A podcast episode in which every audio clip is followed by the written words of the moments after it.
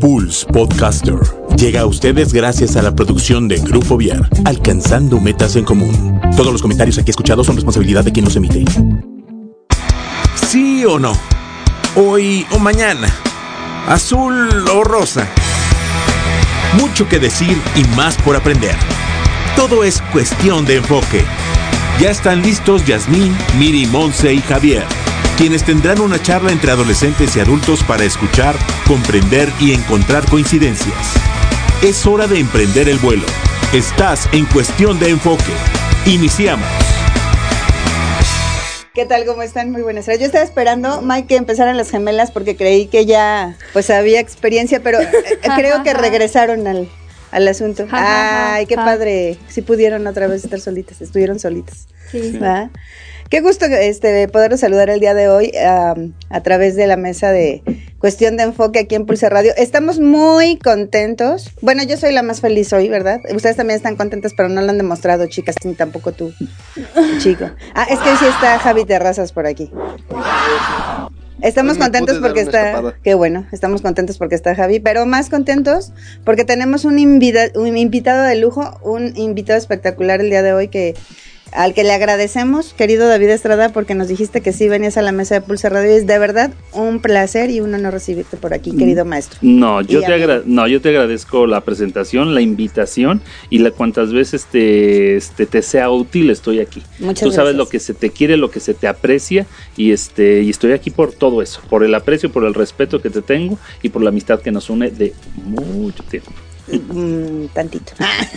Si apenas hace unos poquitos años eh, trabajamos juntos y nos desmañanábamos también por ahí, este, para llegar a tiempo a comenzar con aquellos noticiarios que nos tocó hacer.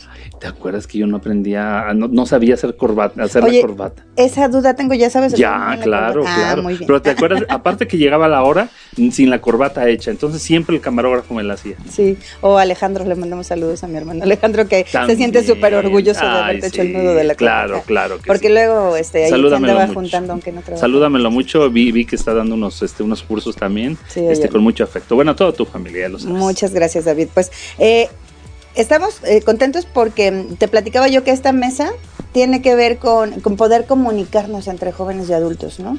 Y creo que la historia es como un tema que, que, puede servir muchísimo para poder compartir entre diferentes generaciones. Si bien tenemos, pues, esquemas diferentes, percepciones de la vida distintos, este, pues, no sé, a lo mejor vemos la vida de otra manera, siempre la historia puede llegar como a unirnos y nadie mejor que tú para venir a, platicarnos sobre Querétaro. ¿Cuáles serán como las diferencias más importantes que hay en el paso del tiempo en, en nuestro estado?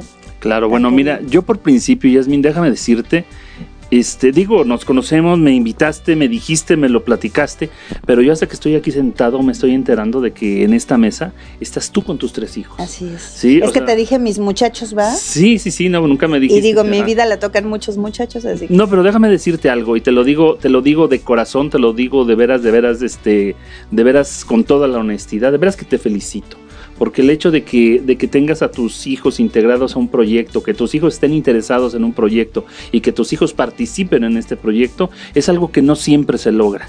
No se logra por muchísimas razones y una de, de esas grandes razones es de que a veces los ahora no tienen el tiempo para estar cerca de sus hijos. Yo te felicito por eso, de veras, este, ya iremos hablando, ya los iré conociendo, ya los veo de entrada, como los veo y lo que los veo, cada quien tiene su personalidad diferente. Vaya que sí, ¿eh? uh, bueno. Pero te felicito de veras, este, de veras los felicito a ustedes por la madre que tienen, porque de veras, este, que estén ustedes aquí integrados en este proyecto, sin duda alguna que es por la formación que les ha dado su madre y su padre. Fíjate que, que de ahí está el inicio, ¿no? Es verdad, no tenemos tiempo de pronto, nos perdemos un poco los adultos, sobre todo cuando somos padres o madres de familia, en este asunto de querer que ellos estén bien, y me refiero a la cuestión como este económica, ¿no? Que tengan una casa, que, que, tengan lo que necesitan, este, se esfuerza uno mucho porque vayan a la escuela y se formen, etcétera. Eh, y verdaderamente el tiempo no alcanza. Y justo este proyecto es parte de esa búsqueda de hacer cosas juntos, ¿no? Y verdaderamente es una bendición este, poderlo hacer con ellos. Muchas gracias por. Y después déjame decirte, en nuestra época, que te digas, Apenas, mi hijo, hace poquito, este, que tú digas, mi hijo se va a dedicar a la actuación, era tanto como decir, la perdición. Ahora también, ahora también digo, no sigue siendo algo así del todo muy aceptado, este, pero, pero al final de cuentas también en, en nuestro tiempo era así como decir, oye, estás loco, ¿no? ¿Cómo que te vas a morir de hambre, no? Decir en nuestra época, tú lo recuerdas, hablar de gastronomía, no, por favor, o sea, se hablaba eso creo que en París, por allá, Sí. pero cosas muy elevadas. Es. Este, el Masterchef no existía. Nosotros no sabíamos de esos platillos tan sofisticados más que en los restaurantes a los que iban nuestros abuelos o nuestros padres, ¿no? Entonces, es. que ahora este, hago alusión a estas dos cosas. Uno, porque uno de tus hijos estudia actuación, otra estudia gastronomía, y tú me dijiste que estudiabas. Lenguas extranjeras. Y lenguas extranjeras, imagínate. O sea, ¿no? imagínate Qué diversidad, cómo- ¿no? sí. Qué diversidad. Y es verdad, o sea, para, para los padres de pronto es un poco complicado entender que no solo existen las carreras tradicionales y que ellos ven las cosas de, de otra manera. De hecho, los tres han sido cuestionados, ¿no? Sí, o sea, como mucho. que, ¿para qué estudias eso?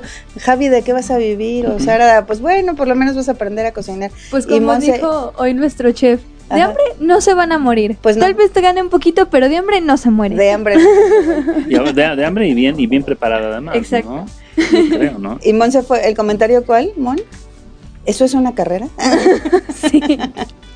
¿Qué se supone que vas a ir a aprender ¿Qué ahí? se supone que vas a hacer? ¿De qué vas a trabajar? Y bueno, Nosotros, bueno, nosotros venimos de una, de una formación en que las carreras tradicionales eran derecho, Contabilidad, este, o sea, estaban con la, con esta, con esta mano se, se contaban las carreras que eran las, este, las tradicionales, ¿no? Así es. Hablar de ciencias de la comunicación en aquel tiempo Eso con nosotros era así como que algo así, oh, muy raro, muy raro todavía, ¿no? L, LSC, oh, y mercado, no, y mercado, no, mercadotecnia no existía ni existía en esa época, ¿no? Eh, LSC, M, MMC, ¿no? Mientras me caso, y este, y que nada más para mujeres, este, etcétera. Cada, cada etapa de, de la vida de uno ha tenido siempre signos muy distintivos, ¿no? De este, en cuanto a la formación. Ahora a mí me sorprenden los nombres de las carreras que existen. La Universidad Autónoma de Querétaro no sé ni cuántas carreras ya tiene y hace poco dijeron que acababan de abrir para tal, tal y tal, que yo no sé ni para qué, ni para qué, ni para qué sirva, ¿no? ¿De qué Pero vas sí, a trabajar cuando pero si las abren es porque hay mercado y porque hay demanda. ¿no? Así es, sí. ¿Cómo ven, chicos? ¿A qué se han enfrentado en, en- en esta decisión que fue de pronto no tan difícil para Sara y para Javier, pero para Monse sí ahí costó un poquito de trabajo, ¿verdad, Mon? Y terminó siendo algo que no nos habíamos imaginado ni tú, ni yo, ni nadie a tu alrededor. Sí, de hecho mis amigos todavía así como me preguntan así de ¿de dónde diablos sacaste la idea de lenguas extranjeras? Porque estaba con comunicación, mercadotecnia, ah, cine, o sea, como cosas muy del otro extremo. Y después fue como, pues es que lengua se empata con todo eso, ¿no? Y sí, todavía tengo como esos comentarios de, ¿de qué te sirven lenguas extranjeras? O sea, ¿por qué no te metes a una escuela de inglés o a una escuela de francés y lo, lo aprendes en un año? Y, estudias una carrera. y estudias, y estudias una carrera que sí te pueda servir. Y es como de, pero es que no es solamente el idioma. Y entonces ah, sí es enfrentarse como a muchas ideas que no, como que no empatan con lo que yo creo, ¿no? Claro, claro. Actuación. Es Creíamos que ibas a ser ingeniero, ¿verdad? Sí. eh, eso parecía. Pero actuación es más chido que nada. Ay, ajá. Obvio, obvio. ¿Por qué? Eh, pues por la... ¿Puedo decir malas palabras? Híjole, dice Sí. Miguel que sí, pero Va, qué pena. pues la- que cómo te eduqué las personas. Por la chinga que nos ponen todos los días, a todas horas. Bueno, voy nada más decir el horario que voy de 7 de la mañana a 6 de la tarde, unas 11 horas al día en la escuela. Está bastante gacho, pero vivimos felices, con sueño, pero felices. Oye, ¿tú crees que de verdad vas a comer de eso? Sí, claro. He preguntado como cinco veces, ¿va Miguel eso aquí en esta mesa? Porque sigo pensando, neta, este cuate vibra eso. Ya se Bueno, crecer es que el cabello, ya. Estamos viendo ahora en la época, y bueno, eh, creo que por ahí va la cosa, ¿no? Ujú, Yasmín, sí. lo, lo nuestro con ellos, algo así. Digo, Así si me es, salgo, así tú No, corrígeme. tú nos puedes decir lo que Pero en esa aquí. época, en, en la época nuestra, había un emporio televisivo importantísimo en México como era Televisa. Y este, y bueno, era una de la, una de las escuelas de forma, con todas las formaciones y Claro. deformaciones que tiene. Y ahora estamos viendo que los medios de comunicación están, están cambiando a esos medios, están acabando con esos medios Sí, claro. y el que hablen que Televisa está en crisis, que lo está, este, pues estás hablando de que ya, pues también las fuentes de trabajo son muy difíciles, ¿no? O también son muy abiertas, porque ahora estás hablando de que si antes, si antes tenías una exclusividad en Televisa ya tenías la vida comprada, pero Ahora no te podías ir a otra televisora. Ahora puedes trabajar en Netflix, puedes trabajar en este, qué sé yo. HBO. Ah, hay muchísimas otras otras opciones, ¿no? Entonces, esa es una buena buena opción por un lado, pero por otros yo pienso que sigue siendo la incertidumbre, ¿no? Incertidumbre de ¿y qué va a ser de mi vida? Sí, claro. Bueno, yo este siempre digo y bromeado con que me voy a morir de hambre, pero feliz y contento. Sí. Oye, pero ¿y quieres trabajar en televisión? No, esa es la quiero- ¿Qué vas a hacer? Yo quiero trabajar en el y en cine, televisión no, no me gusta mucho. Por, por el método de trabajo, por lo rápido que es siempre, no hay como un una calidad al momento de actuar para televisión. Y para cine sí es más metódico. Y en el teatro, ¿qué les digo? Claro, claro. Bueno, mm, es, digo, y lo debes de saber tú porque se los han de decir muchísimo en las clases, ¿no? La, la, la maestra de, de la actuación, pues es el teatro, ¿no? Sí, claro. Es la formadora, ¿no? Ajá. La, este, la meta alcanzable, la- lo que se quiere hacer, pues quién no quiere verse en la gran pantalla, en el cine, ¿no? Pero, para bien o para mal, la que da la popularidad de la televisión. ¿No? Sí. Y por eso hemos visto a muchos actores que, este, que de ser grandes este, intérpretes de Hamlet y de todo lo que quieras de teatro clásico en el, en el teatro, pues han tenido que doblarse y han tenido que interpretar. Y te estoy hablando de una Ofelia Medina, te estoy hablando de tantos, ¿no? Han tenido que doblarse precisamente por esa, por esa popularidad que al final de cuentas ese reconocimiento se requiere, que es el de la televisión, ¿no? Sí, Que claro. ahora en televisión uno sale y este es la fecha que, que- que- Sí. bueno, yo tengo cinco años de que, de que dejé la televisión y es la fecha que todos me dicen, oiga, lo, lo estoy viendo, yo a veces hasta me cuesta más trabajo decirles, ya hace cinco años que no estoy, no. ¿no? Te toman, te toman como parte de, ¿no? Sí. Te toma, es- esa es una ventaja la- de, de la televisión. Fíjate que yo fui la, el fin de semana a Tequisquiapan y me encontré una persona que me dijo, ah, ¿sigues en la tele? Y yo, no, pero hace poquito. Y yo, sí, muy poquito, todo, ya, Sí, ya, poquito. Estamos en radio por en línea, ¿no? Y, y cosas así. Las cosas van evolucionando, David. Sí, Y efectivamente, a lo mejor si tú o yo o alguien de nuestra generación hubiese dicho en su casa, queridos papás, voy a estudiar actuación, quizá este, nuestros papás nos hubiesen impuesto alguna otra cosa antes que poder entrar a estudiar actuación, ¿no? Claro, mi madre, este, por ejemplo, mi madre estudió pintura y su padre, me- ella no le estudió mientras su padre vivía, porque mi padre dijo, tú no estudias pintura, pero a, a- a menos de que yo me muera. O sea, solo, solo no viviendo yo lo estudiarías. No la dejaban estudiar pintura. O sea, y estamos hablando ya de generaciones más atrás, ¿no? Eh, siempre ha habido estigmatización hacia algunas carreras, ¿no? O sea, algunas carreras, este, las que tienen que ver mucho con las artes, porque te fueras a, a morir de hambre, por el ambiente que hay, Sí. que en mucho que, que en mucho hay algo de verdad y en mucho también hay algo de mito no porque el mismo ambiente que hay en la actuación la encontramos en una oficina godín este Sí. o sea es lo mismo es lo mismo al final de cuentas ¿no? Vivimos en una sociedad que ha cambiado, David, y en Querétaro las cosas son súper distintas. Si tú y yo pensamos en esa época en la que éramos compañeros de trabajo, Ujú.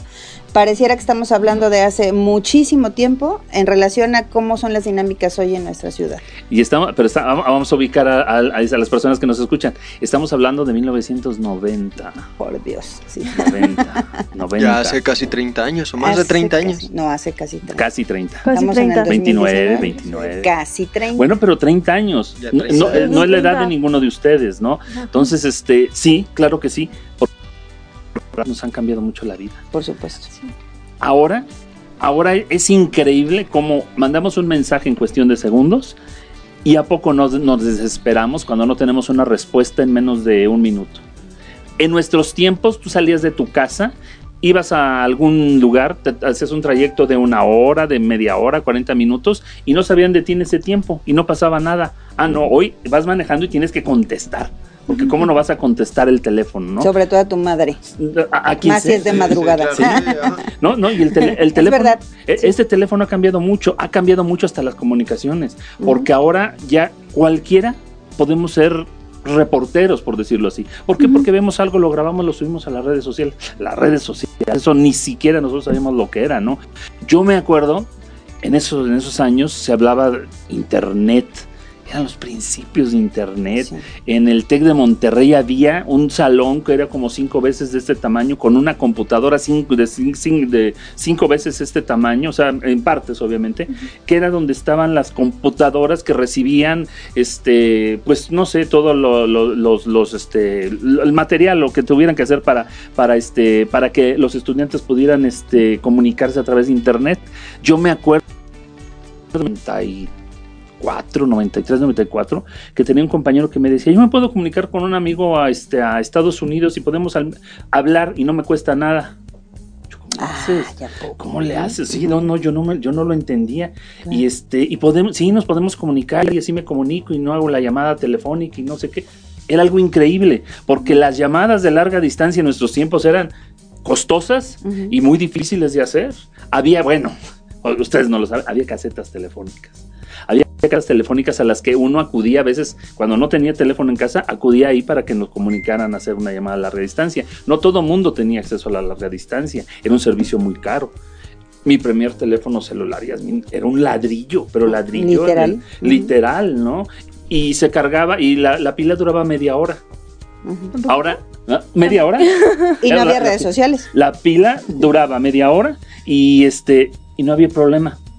Ahora tenemos una pila que nos dura todo el día y nos desesperamos cuando se nos acaba antes de que llegue la noche. ¿No? Todo eso, todo eso son, son ventajas y desventajas. Ventajas y desventajas también porque, porque también ha desunido a las familias. Muchas familias se han desunido.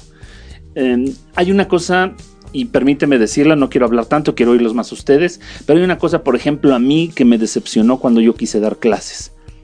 Me invitaron tres ocasiones a una universidad privada, que no quiero decir el nombre, pero me invitaron a dar una plática con estudiantes. Y cuando yo llego a dar la plática, resulta que los jóvenes estaban con su celular, los jóvenes estaban con su, con su, este, con su computadora, estaban ahí, ¿no? Entonces yo llego y le digo a la maestra, tú comienza, no hay problema. Este, nosotros los dejamos, o sea, no hay, no hay, no hay problema, déjalos. Y yo, no, pero que no me ponen atención, así son, déjalos, no hay problema. A mí eso, a mí, me- a mí eso me, me frustró. A mí me frustró porque en muchas ocasiones el que no te pongan atención, el que no estén, con, que no estén en la conversación, que no estén en la mesa, que no, o sea, el, con la familia, que no estén con los amigos, a mí de veras, este, y, dice, y dicen que ya que dieron permiso de decir malas palabras, a mí Pues sí, como, a mí como me encabrona cuando uno va a comer y de veras, y esté con quien esté, yo digo, no, no he encontrado la manera de bajarle el sonidito a esto, ¿eh? pero yo por mí quería que no sonara, pero este, pero yo nunca contesto el teléfono cuando estoy comiendo con alguien, pero cuando, cuando una persona está comiendo, ¿cómo interrumpe? Deja nada más esto, ¿no?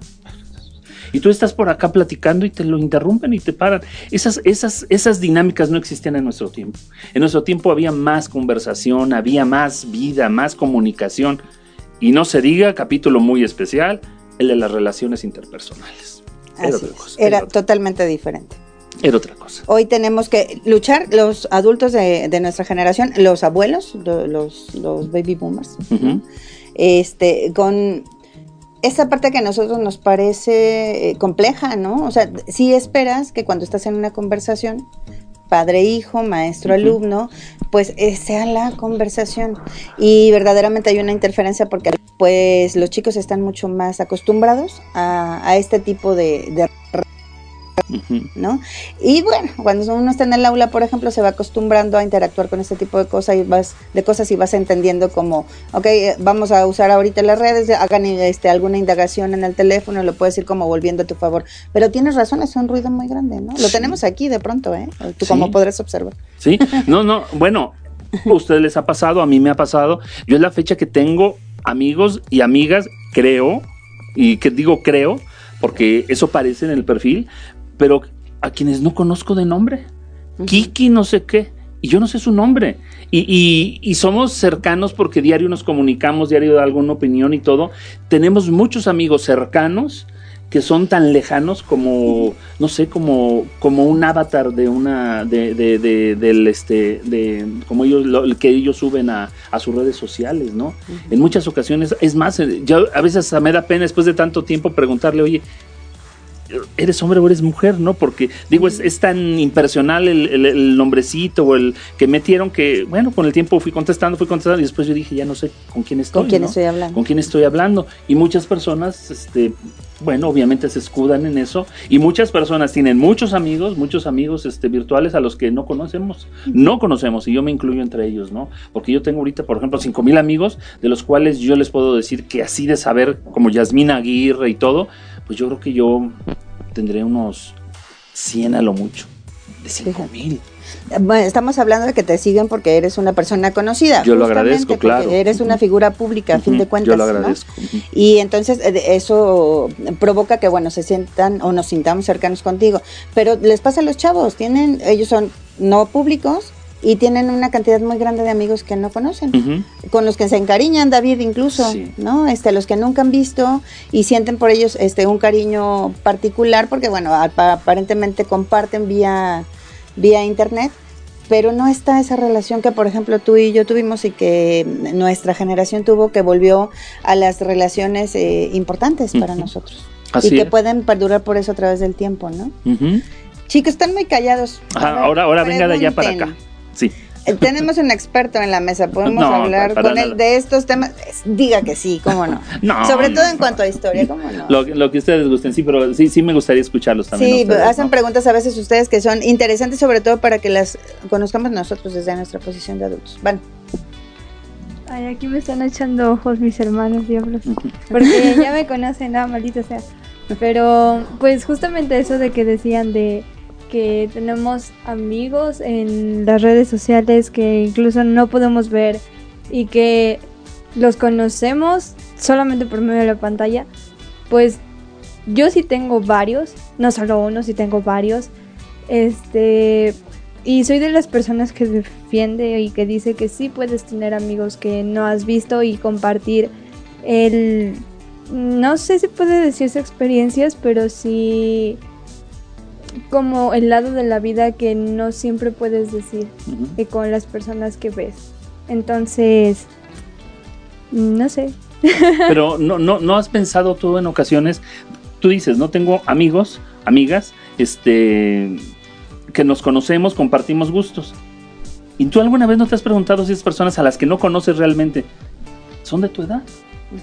Podías coincidir con alguien, podía alguien, digo, y no estoy hablando, no estoy hablando, no me quiero meter en, en cosas tenebrosas de, de, de, de, de- de este, ya saben, ¿no? O sea, en esos temas, no. Simplemente de que quizá tú estás coincidiendo y hay personas que son amigos tuyos, amigas tuyas, que, este, que coinciden en pensamiento, en ideas, en, este, en objetivos, pero quizás son personas que mayores que tú y que nunca vas a, vas a conocer. Yo, yo mucho les pido a las personas que, que a veces me, este, me encuentro, digo, por favor, si me encuentran, digo que están conmigo, si me encuentran en la calle, díganme, soy yo, porque digo, a veces, a veces meten, bueno, incluido yo, yo también mi foto ya es de hace como de hace 10, 15 años, este, pero este, a veces te meten en la foto de niño.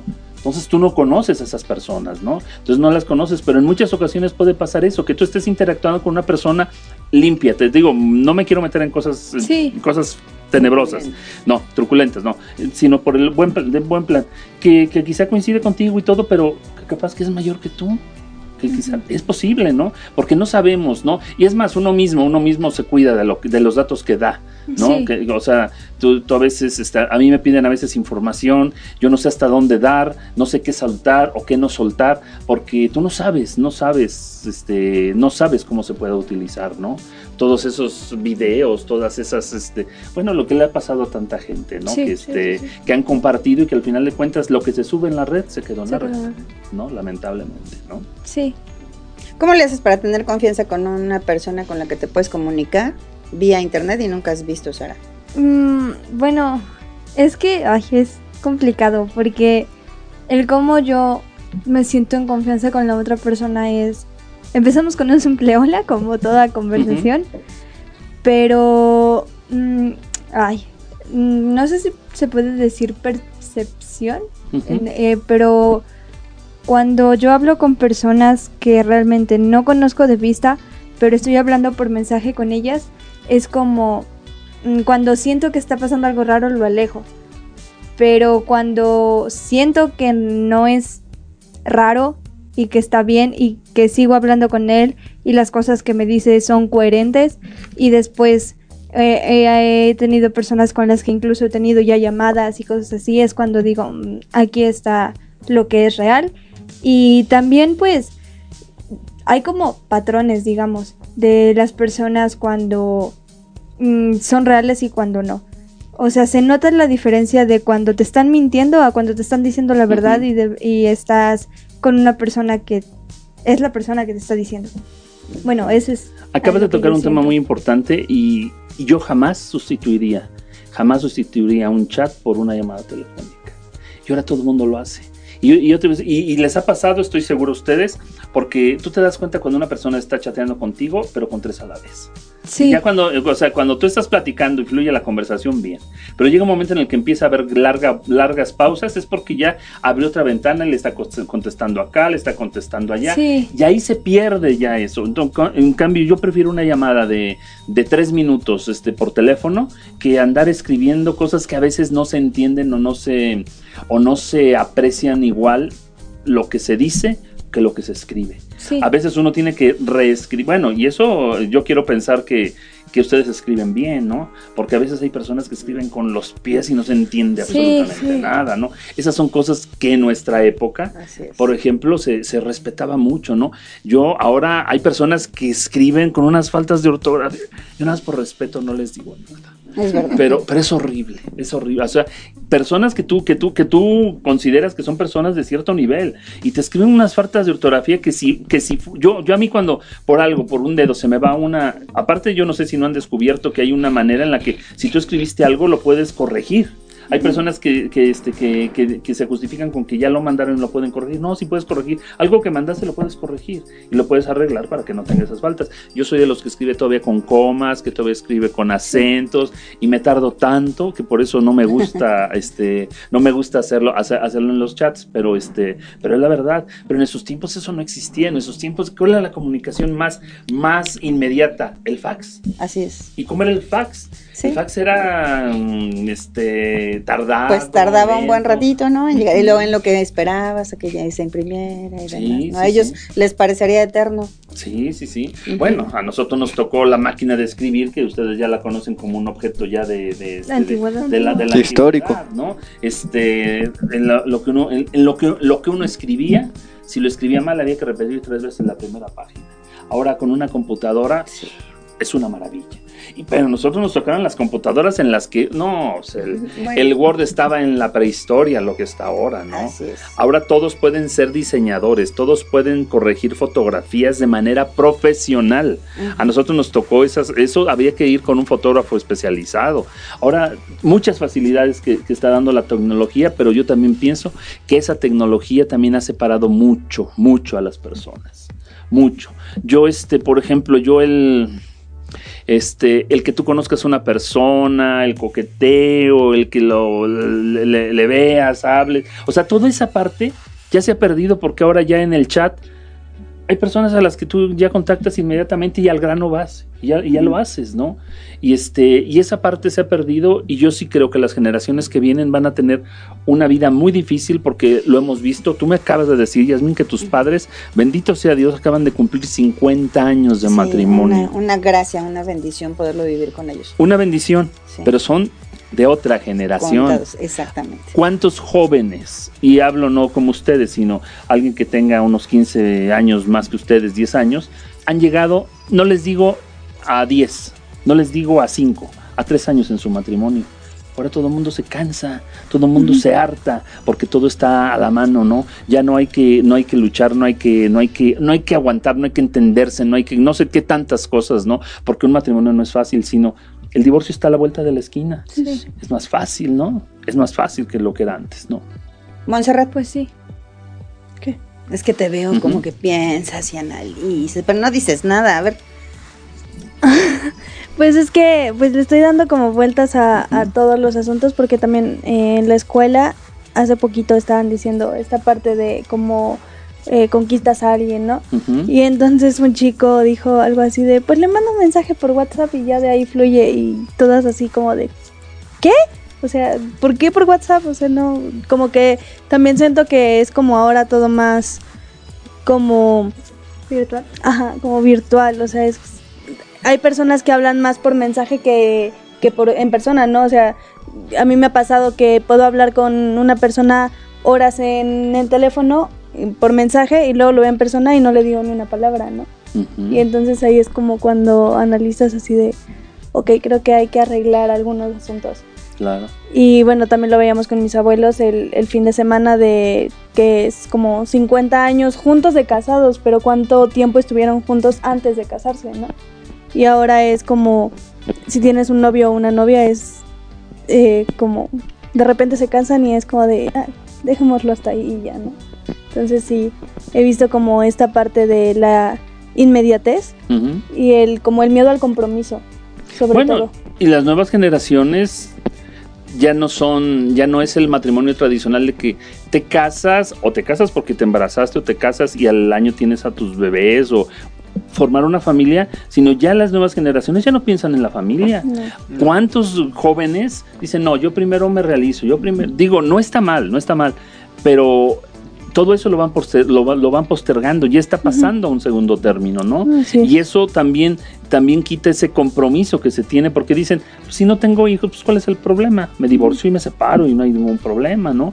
Hay personas que, que de veras se brincan, no, no uno, sino 20 capítulos antes de una relación y, y este, y con un clic en la computadora, pues con un sí me gustas y con una foto llegan a la cama directamente. Y, y en nuestros tiempos era eso, no. era eso ¿Cómo? impensable. Ni siquiera lo pensábamos, ¿no? No. O sea, había que pasar como por muchas etapas previas, siete por lo Sí. menos dices tú, ¿no? Sí, sí, Para sí. poder llegar a pensar en ese compromiso que implica relacionarse de manera tan profunda con, con Claro. otro, ¿no? Y ahora, de veras, a este. No me las doy de santo, no me las doy de santo porque no lo he sido. Pero, pero la, la verdad, y se los digo, ¿eh? yo en la vida, yo en la vida he ligado por internet, jamás. Yo nunca he, he entrado una, a una, a una de estas, este, ¿cómo les llaman? Este, de estas de relaciones. páginas de citas. y- Sí, sí, este, mm, este, no porque me escandalice, no porque me moleste, no porque nada. Primero porque de alguna manera en el tiempo que fui figura pública, pues es difícil, ¿no? O sea, y, y- y después porque tú dices, no, no, no, o sea, esto no es la verdad. Tú no vas a conocer realmente a las personas. Las personas te van a dar siempre su mejor cara y a la hora que los conoces, no era el de la foto o no pensaba o no sentía lo que tú pensabas. Pues qué mejor que mejor conocerse como nos conocimos nosotros en Claro. nuestro tiempo. Para mí eso sigue siendo la fórmula de las relaciones personales, la fórmula de las largas amistades. Las largas amistades que yo tengo son de las largas amistades que yo tuve en la secundaria, en la primaria, en este en la preparatoria, que formaba en ese tiempo cuando cuando los problemas nos juntaron, cuando muchas cosas nos hicieron nos este nos nos este nos hicieron identificarnos, ¿no? Ahora, de veras, ¿cuánto le dedicamos a un amigo que tiene un problema que nos escribe por internet? tres minutos, Tres minutos. cuatro minutos, ¿no? Y después ya no volvemos a saber nada de ellos, ¿no? Entonces, este, sí las redes sociales son una gran bendición, sí este, internet ha sido una gran bendición, no se diga todo lo que uno puede encontrar en internet. Es. Sí. En nuestros tiempos, en nuestros tiempos conseguir una revista Playboy era así casi como, mm, no sé cómo decirles, casi imposible. Solo alguien que vaya a Estados Unidos y que la trajera porque aparte aquí no se edica- editaban. Ahora tú te metes a internet y no te digo qué, lo que quieras. Lo que quieras puedes encontrar. Y eso acaba con la inocencia de los niños, de los adolescentes y de las nuevas generaciones. ¿Qué es una revista Playboy? Ah, no te creas. Ay, madre. ¿Qué Bueno, es hay que eso? decir, Ah, ay, sí, no, bueno, el sí, Playboy, bueno, hay que decir, hay yo que era de esos que- tiempos. Ah, no, Sí. sí. No, no, pero de veras, era No, es verdad. imposible, era imposible, ¿no? Hubo un tiempo en que ya se conseguían en los puestos de periódico, pero ahora, ahora simplemente con un clic en la en, en internet no consigue la revista, consigue las películas. Sí, claro, ¿no? lo que sea. Y lo que quieras, o sea, lo que quieras. Fíjate que alguna vez haciendo un ejercicio con mis alumnos de secundaria, este, les dije, "Che- chavos, busquen libertad. ¿Qué significa libertad? Estábamos en una tutoría. Y cuando buscaron fue como de, "¡Ah! no les hubiera dicho que buscaran eso. Porque encontraron cualquier cantidad de cosas, ¿no? Ujú. Después ya tuvimos como que aterrizarlo y decir, ok, tengan cuidado, vean todo Ujú, lo que ujú. pueden encontrar con una con una sola palabra, ¿no? Y lo hemos platicado en la mesa y con ustedes, ¿no? Este, de manera personal. Tiene cosas maravillosas, a mí también me parece que es una herramienta eh, Claro. increíble, pero también tiene esta otra parte, esta, esta contraparte que tienen todas las cosas, ¿no? Eh, hay que tener cuidado, hay que ser asertivo, hay que reflexionar respecto de lo que uno está consumiendo. Por ahí, y relaciones, pues bueno, son siempre cuestionables, ¿no? Mientras uno no vea a la persona con la que está hablando. Este, es cierto que Sa- Sara, mírala, hace cara de... "Hmm". Porque tiene lazos profundos con algunas personas, yo lo sé, y, y está padre porque confías en ellos y sabes Sí. quiénes son, a fin de Sí. cuentas. Digo, ya hasta nosotros los conocemos, las conocemos y Ujú. los conocemos. Pero este hay que seguir teniendo cuidado. Mira, dices esas cosas y de verdad te voy a dar un golpe. ¿No escuchamos qué dijiste, Javi? ¿Les conocemos? les conocemos. Ay, como, como sea, al final de cuentas, pues sabemos de su, de su existencia y hemos comprobado que son reales entre todos, ¿no? Sí. Porque digo, va- es mensaje también para los padres de familia, no importa la edad que tengan, a lo mejor uno cree, ah, bueno, ya son universitarios y demás, pero hay que estar como ojo, ojo avisor ahí, como dice mi papá. Sobre todo si son adolescentes, ¿no? Claro, Eh, porque ahí es donde está la cuestión más vulnerable. totalmente. Ado- bueno, adolescentes y niños. Y niños. y niños. Volviendo al tema que tú comentabas sobre lo, lo- lo que nosotros teníamos y la relación con lo de la actualidad, a nosotros nos tocó una época, y tú lo recuerdas, Yasmin, perfectamente, una época. ¿no? Una época en la que nosotros aprendimos echando a perder. Oh, vaya, sí. ¿Te acuerdas? O sea, nosotros nos parábamos en la televisión sin haber estado antes en la televisión, eh, aprendíamos ahí a hablar, nos equivocábamos, Al aire, en vivo. la gente te lo, te lo pasa. Yo les quiero preguntar ahora, ¿ustedes se imaginan prender un noticiero en la actualidad y ver a un conductor que se equivoque? Terrible. ¿no? Memes. Memes, exacto. Memes. ¿No? ¿Sí? Sí. En nuestra época, como no había la escuela previa, nosotros, y ahí los tenemos, Claro. ahí tenemos lo- lo- o sea, nosotros echamos a perder trabajando frente a la cámara, donde nos pedían, ¿te acuerdas? Alargar. E- Sí. Esa, esa señal era lo peor que te podían decir, porque tú, tú tenías tu, tu discurso planeado, decías, bueno, voy a mandar a la nota. Mi discurso es así. Y de buenas a primeras, ya que terminaste la idea, te salen por allá que se les trabó la máquina, como quieras, y te dicen alarga. Y entonces tienes que alargar lo que ya habías concluido, pero sin que se note y todo. Entonces lo tienes que hacer, lo tienes que dentro de lo más natural, pero nos equivocamos muchísimas Mucho. veces, mucho. Yo creo que si, si vieran estos chamacos este, nuestro trabajo, dirían, qué bárbaros, Sí. ¿cómo puede ser? ¿no? Yo lo, yo lo, yo lo veo Ajá. eventualmente y yo digo, ah, qué bárbaro. Debe- Pero era una manera de aprender y las personas estaban aprendiendo con nosotros también. Y así es, no. Y nunca, y tú lo recuerdas, nunca nos dijeron, oiga, qué bruto cuando, cuando porque se equivocó. Nunca nos criticaron, Jamás. porque era, era, así la televisión. Eh, Yo también, en, radio también cuando estaba, también igual, me decían, este, "Ah, haz así, haz asado, me equivocaba, lo corregía y no había problema. Otra cosa también que tenemos eh, ahora en la actualidad, y díganmelo ustedes, quiero su, su opinión, es que son muy ag- agresivos. Sí. La gente es muy intolerante. La gente, las personas, o sea, yo puedo pensar, yo puedo pensar de una manera y tú de una manera diferente. Y, y- y yo soy de la escuela de que te escucho, te respeto, te doy mi manera de ver, pero no te tengo por qué insultar. Y ahora de veras, ahora la gente no únicamente te dice no estoy de acuerdo contigo, sino te dice eres un imbécil, eres un pendejo, ¿sí? Sí. Te ofende. Y este y si tú y si tú estás con el peje, eres un peje zombie. Y si no estás, eres un este fifí. Pero digo con palabras, ¿no? O sea, Sí. hay mucha ofensa, hay mucha agresividad latente en las redes sociales. Eso quisiera ustedes que dijeran algo. Pues sí, de hecho, eh, hace poquito le leí una imagen a mi mamá que decía, estamos viviendo en la época en donde eh, eres, si dices algo, pues te catalogan como racista, feminista, eh, o sea, hay como un montón de palabras que te, con los que te empiezan a catalogar y puedes estar como diciendo algo como así normal, natural, y alguien te llega y no puedes decir eso porque entonces estás siendo misógino, eres una no sé qué y, y, y ya nada, o sea, no puedes decir nada que sea fuera de la eh, del pensamiento de la persona porque entonces puedes herirla, ¿no? Y entonces ahí viene como eh, un problema personal, empiezas a tener broncas porque entonces empiezan a etiquetarte, ¿no? Y está la intolerancia. Y entonces es como empiezan a crearse estos banditos y em- eh, de unos contra otros. Y entonces empiezan a desunir la, la sociedad, ¿no? ¿Ustedes creen que la percepción del respeto ha cambiado? Sí, Mm, sí. mucho. Sí, porque para ti y para mí respetar significaba eso que, que acabas de decir, ¿no? O sea, podíamos como comprender el error del otro y mirarlo desde, diría Rafael Echeverría, un observador eh, eh, que comprende, pues, que comprende que todos somos humanos, nos podemos equivocar e incluso podías tener como una retroalimentación muy respetuosa. Eh, tú y yo la tuvimos alguna vez. ¿no? Claro. ¿Sabes qué? O sea, mejora en esto porque lo estás haciendo mal, podría ser mejor de esta manera. Y uno lo agradecía, pues, y lo llegabas a comprar. Ahora es agresión. ¿Es una mirada distinta del respeto? ¿Ustedes creen que esta forma de comunicarse agresiva este, tiene una vez respetuosa o no? Siento que es una forma de defensa. O sea, porque eh, ahorita estamos viendo como un- una etapa en donde es eh, habla, habla, habla, habla, habla, habla, habla, exprésate, exprésate, exprésate, y han dejado de lado la parte de escucha.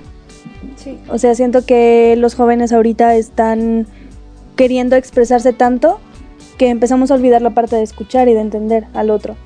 Entonces, eh, al querer que nuestras ideas sean aceptadas, dejamos de aceptar la de los demás, porque estamos casados en una sola idea. O sea, ha tomado como un tinte de primero es el respeto hacia mí, hacia lo que yo pienso y los demás no importan. Que también eso está bien, ¿no? Hoy, hoy día tenemos posibilidad, por ejemplo, de expresar lo que sentimos, lo que pensamos. Este, hay un mayor, ah, una mayor posibilidad de comprender la parte de las minorías que antes no se respetaba. Eh, digamos que somos como más abiertos en ese sentido. Pero al mismo tiempo, pues estamos yéndonos un poco Pero al son- otro extremo. Exacto, entonces se está yendo al extremo que antes se criticaba, ¿no? Ahora está siendo al contrario. Y se, en lugar de estar buscando un equilibrio, se está como haciendo al revés. O sea, lo mismo pero al revés, del otro lado. No sé si me Al revés del entender. otro lado. Es que no sé, no sé si me doy a entender, estoy cantinfleando un poco en este momento. O sea, lo que se criticaba Ajá. se está haciendo ahora, pero del lado que era criticado. Ah, ok. ¿Qué piensan, chavos? Que no Javi, entendí Mon, otra vez.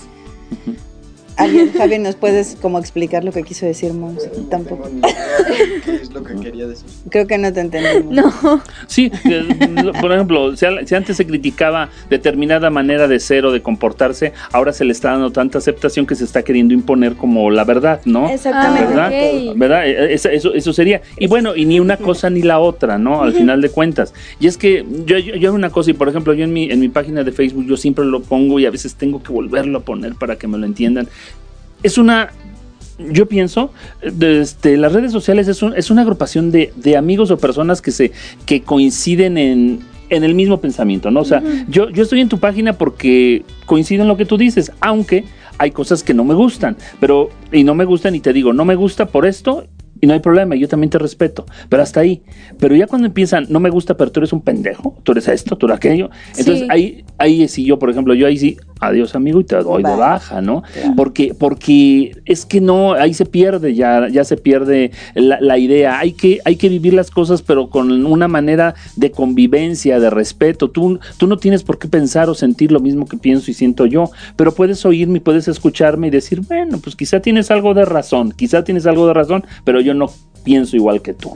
Pero, pero está bien. A, a mí muchas personas que me han, me han compartido su manera de pensar del aborto, de la homosexualidad, de 20 mil cosas, este, yo cuando, cuando, las, cuando me, las, me las plantean y cuando me dan su punto de vista de por qué sí o por qué no, este, yo también a veces los respeto porque yo digo, tienen razón, pero este, el hecho que tengan razón no, no me va a cambiar mi manera de ser, sino simplemente que digo, bueno, ok, te entiendo yo a ti, te entiendo yo a ti por lo que tú dices, entiendo a ti por lo que tú, este, por lo que tú luchas. Déjame a mí ser como soy y cada quien vamos por nuestro camino y somos tan amigos como siempre, pero no ofendiéndonos, no gritándonos, no insultándonos. Ahora de veras el insulto, la agresión está a flor de piel en todas las personas y eso es muy lamentable, muy, muy lamentable. Porque en las generaciones anteriores era impensable. Sí, no, bueno, a, mí- a mí, a mí me sorprende cuando un niñito de 8 años llega a la tienda y a la señora que es mayor le dice, oye, ¿me das una...? Yo digo, oye, niño, por favor, o sea, es, una persona mayor, ¿no? Es una, ¿por qué le hablas de tú? ¿No? Quizá a ustedes les dé risa, no sé, pero, pero de veras, pero en, en mis tiempos una persona mayor a un maestro se le hablaba de usted. Cuando el maestro, y cuando el maestro era joven, incluso cuando el maestro era joven, y cuando el maestro era joven a veces abría la puerta y decía, háblame de tú, no hay problema pero bueno, él lo decía. Pero a las personas que eran nuestros superiores se les hablaba con respeto. Ahora de veras no hay, no hay esos, esos límites, no hay ese respeto hacia las personas, ¿no? Se rompe, se, se olvida, se, no sé, y esas cosas se han perdido, esos valores se han perdido. No se diga de los hijos a los padres, ¿no? No se diga de los hijos a los padres. Este, en muchas ocasiones ya se, ya, ya, ya no son, ya no son pláticas o conversaciones, sino verdaderos insultos que tú dices es que esto no puede ser. ¿no? Así es. Y, y, mm, los muchachos de pronto lo ven como algo normal y natural, ¿no? Porque quizá es que lo hemos permitido, David. ¿Será que, que, mm, ¿Quién lo ha alguna vez escuché los, los, los padres, este, de pronto escuché que sobre todo en la generación de los padres generación X, que son los padres de los universitarios o los preuniversitarios ahora, somos, eh, que éramos la generación péndulo, ¿no? Los últimos regañados por nuestros padres, los primeros regañados por nuestros hijos.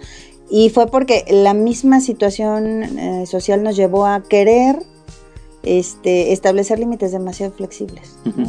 Eh, para que no pasara nada con los niños, para que estuvieran bien, etcétera, ¿no? Cuando No los es padres dejan de ser padres y se convierten en amigos. Ah, Exactamente, cuando perdemos como la, la línea divisoria entre un papá y un amigo. Si puedes querer mucho a tu hijo, lo puedes ayudar en lo que puedas, pero por de ninguna manera puedes ser amigo suyo, ¿no? No puedes entrarle como a como al rollo de querer mirar desde esa perspectiva de joven porque eres al final la autoridad. Eso ya- tú y yo lo tenemos muy claro. No tenemos claro, pero cuando llegan, llegan ya las nuevas generaciones y dicen, yo quiero ser amigo de mi hijo, y al ser amigo de mi hijo yo me separé de su, por eso, no es mi caso, ¿eh? pero ejemplo, pues es uno que se, se, se separa de su madre y, y como quiere ser amigo del hijo, pues ya le cuenta hasta de sus novias, ¿no? Entonces el hijo ya pierde un poquito ya la, la, la- el respeto, la imagen del padre, porque el padre pues ya, ya comparte con él como amigo las vivencias que tiene. Yo sé muchos casos al respecto, ¿no?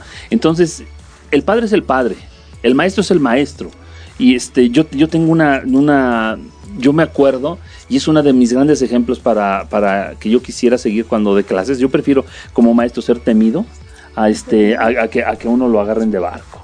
¿no? Yo tenía una, una maestra y este y bueno, si, si por alguna razón, digo, no es ninguna ofensa lo que yo digo, porque aparte debes saber, era tan buena, tan buena, tan buena, que este, que ella llegaba a la primer, la primer clase, ponía sus reglas y todo el mundo la respetábamos. Se llamaba Laura, y le- Laura Parra, y todo el mundo le decía Laura Perra. Pero quiero, pero quiero, no, pero quiero decirle algo. Es de las mejores maestras que yo he tenido. Aparte, porque digo, aparte sustenta, sustenta con lo que conoce y con lo que y con lo que lo que dice, todo todo lo que ella exige. No te pueden exigir, ¿sabes qué? Respétame cuando llegan y no te dan una clase y te aburre, ¿no? Cuando una persona te dice, "A mí me respetas porque yo te estoy dando una clase y no quiero que que este que, que, la atención, este porque yo te no utilices teléfono, no este no no sales del salón, pones atención, este etcétera, etcétera, ¿no? Este tú lo respetas, pero sobre todo eso, de mis mejores maestras yo la recuerdo. Y a, y a ella, y a ella todo el mundo le tenemos miedo porque ella llegó el primer día y nos dijo así son las cosas y así serán siempre. Y todo el mundo la respetábamos. Eso es mejor a veces, eso es mejor a veces que maestros que son, que son cuates de los, de los, este, de los alumnos y acaban, pues acaban haciendo lo que quieren. Así es. Pues es como la parte de, bueno, en mi caso creo que prefiero a un maestro que sea así, o sea, estricto, pero que demuestre por qué Claro. es estricto, ¿no? O sea, porque es como si llega un maestro y te dice, no puedes ocupar el celular en clase, pero toda la clase está en el celular él, entonces es como, ¿en dónde está tu coherencia? no? Claro, claro. Entonces, eh, en cambio, un maestro que llega y te dice las cosas en la clase es así, así, así, así, y se respeta por esto, por esto, por esto, y él cumple lo mismo que prometió, entonces es como de, ah, entonces ya estamos hablando de algo que sí se está cumpliendo. Entonces, si tú me das lo que prometes, yo te doy lo que pides, ¿no? Claro. Y Pero- sobre todo en una clase cuando Perdón. se supone que lo que te interesa es aprender. Oigan, para ustedes eso está padre, está bien, lo han dicho varias veces aquí, ¿no? Este, que los chavos necesitan el límite, necesitan saber hasta dónde pueden llegar. Así es. Eh, y en el, en el caso que, que dice David es que creo que era muy claro que la profesora era congruente. Se han encontrado profesores que a lo mejor no ponen como, digamos, a ver, que no llegan como a ser rígidos o, o- o autoritarios, pero que el límite está claro y entonces ustedes lo respetan y, y genera en el salón un ambiente así. Sí, Sí. el- pues aquí hemos tenido uno de los ejemplos que es el profesor Inti, Que estuvo con nosotros en- el- en algún capítulo. el capítulo pasado, este y pues él puso sus reglas en el salón Y a pesar de que él es un profesor al que yo admiro muchísimo, es, de los- es el mejor profesor que he tenido. Y a pesar de que ahorita seguimos estando con él, a pesar de que ya no es nuestro profesor de aula, pues sí se muestra el respeto y los límites que pone de hasta aquí y no se pasan de aquí, aunque yo sea amable con ustedes y los cuide y sean como, él mismo nos lo ha dicho, o sea, somos también como sus pollitos. Pero, este, también he tenido otra maestra que también era muy flexible con nosotros e incluso ella misma nos decía, yo estoy abierta para escucharlos y para que ustedes me digan, pues, lo que sienten, como eh, los problemas incluso que lleguen a tener, yo estoy ahí, pero sigo siendo su maestra y me tienen que tratar como su maestra y como tal. Y si ustedes le faltan respeto a, lo- a sus compañeros, yo les falto el respeto a ustedes porque me están dando el permiso de hacerlo. O alguna otra que te enseñó a amar a las matemáticas, ¿no? Ay, sí. Saludos a la Miss Juanita. La extrañamos, Sí. ¿verdad? Oigan, ¿qué creen? ¿Que ya se va a acabar el tiempo? Tenemos cinco minutos. ¡Hala! Sí, ya. Caray, aquí te va el tiempo muy rápido, sí. ¿Verdad? Sí, no sí. hemos hablado de Querétaro. Cuéntanos del, del diplomado que estás promoviendo y... Ay, que tenemos ganas de ir, David Estrada. Ojalá que, que nos dé la vida la oportunidad. El próximo 21 de septiembre inicia un diplomado. Este, un diplomado que va a durar de, o sea, son cuatro módulos. El primero es del 21 de septiembre al 26 de octubre. Y este, y los cuatro diplomados terminan hasta el último, termina la última semana de marzo, o sea, dura todo ese tiempo, ¿no?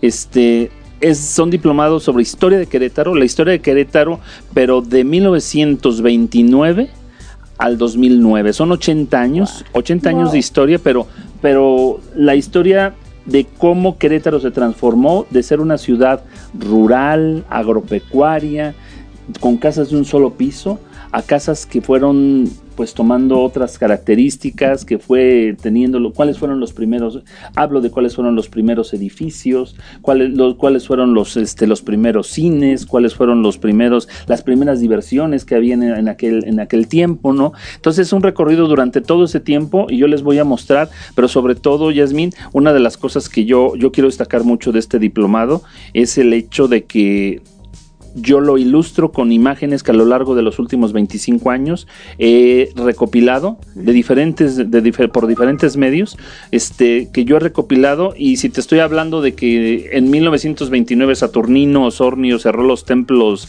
este por la persecución religiosa te voy a pasar una película de quién era Saturnino Osornio si yo te voy a, a decir que en 1935 termina la persecución religiosa y se abren y se abren las este las iglesias, te voy a pasar la película de cómo ese día que el gobernador Ramón Rodríguez Familiar abrió los templos, cómo está el templo San Francisco este repicando las campanas, ¿no? De este de aquello, ¿no? De Rafael Camacho Guzmán, de este Antonio Calzado Urquiza, de la fundación de la universidad, este tengo imágenes que las voy a ir combinando con la plática y presentándoles también las imágenes, ¿no? Un diplomado que tiene valor curricular, que eso también es importante, lo, lo respalda la Secretaría de Educación del Gobierno del Estado y el diploma que se entregará al final de cada módulo pero muy especialmente al final de los cuatro módulos lo avala y lo este lo certifica la Escuela Normal Superior de Querétaro. Ah, maravilloso. Entonces, este, Pues habrá que estar.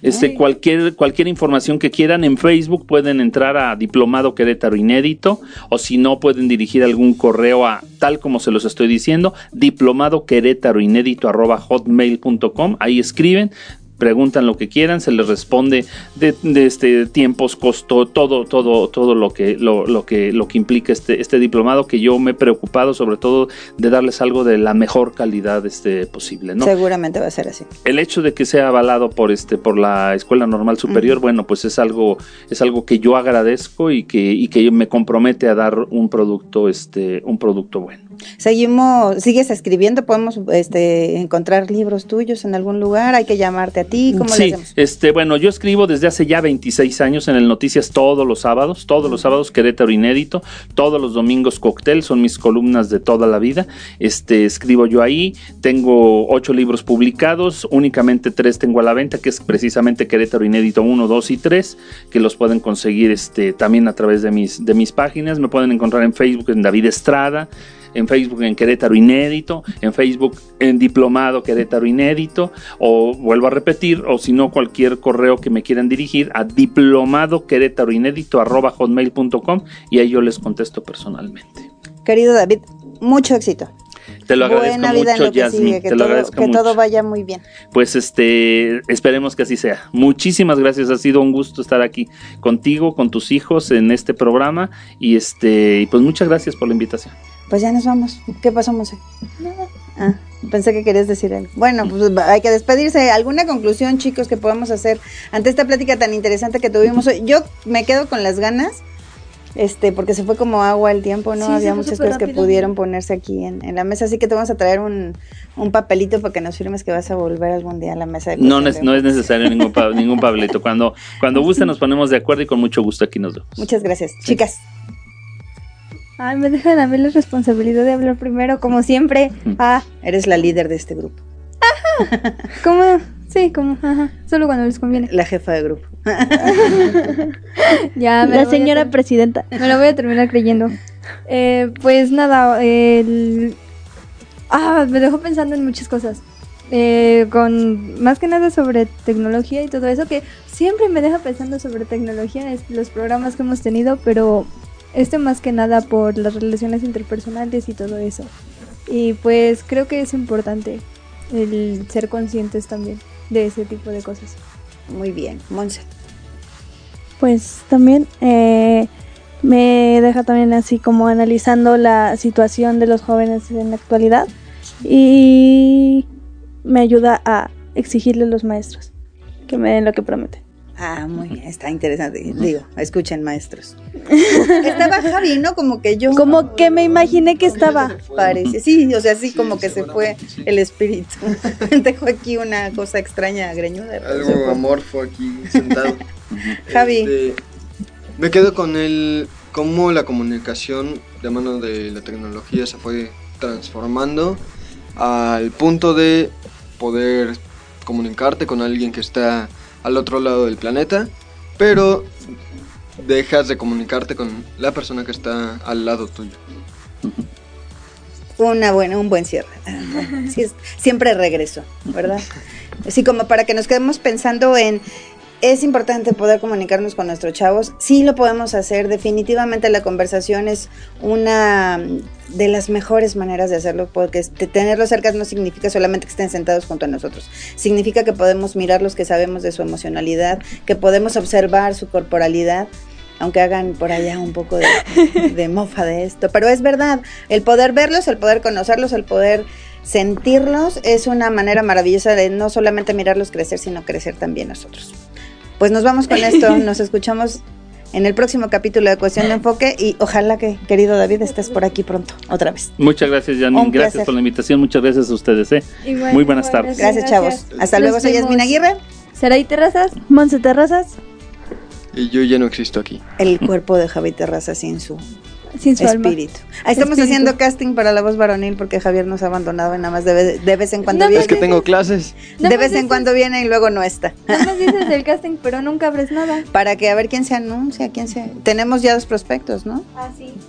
Estamos en eso. Les anunciamos próximamente quién, quién se queda aquí como joven varón de cuestión de enfoque. Para que Javier nos visite solo de vez en cuando. Hasta la próxima. Bye.